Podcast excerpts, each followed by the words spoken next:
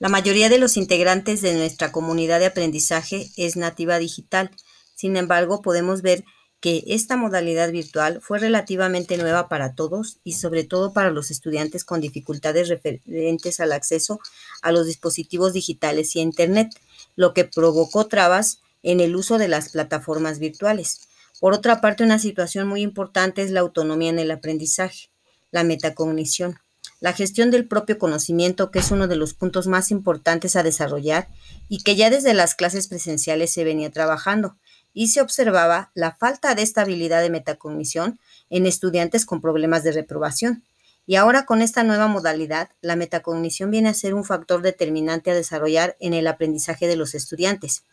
Se implementó la gamificación, donde se aplican los principios y técnicas de los juegos en el proceso de aprendizaje, lo cual aumenta la motivación y favorece la colaboración, permite mayor estabilidad en el estudio y desarrolla la creatividad.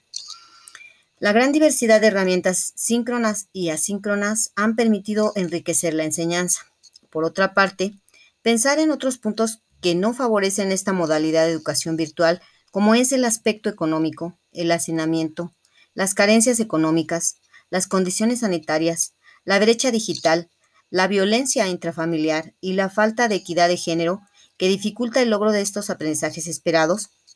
y del aprendizaje significativo.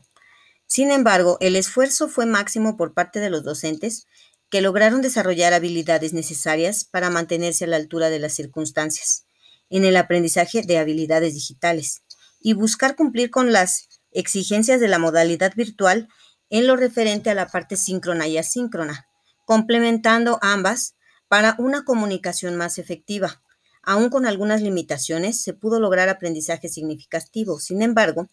Está comprobado que la modalidad presencial no se puede sustituir debido a que enriquece en gran medida la comunicación dialógica necesaria para el aprendizaje, además de facilitar más el aprendizaje cooperativo y colaborativo tan necesario para el desarrollo de habilidades sociales y emocionales de los estudiantes, de manera que complementar con la amplia gama de herramientas digitales favorece, enriquece y potencia el aprendizaje.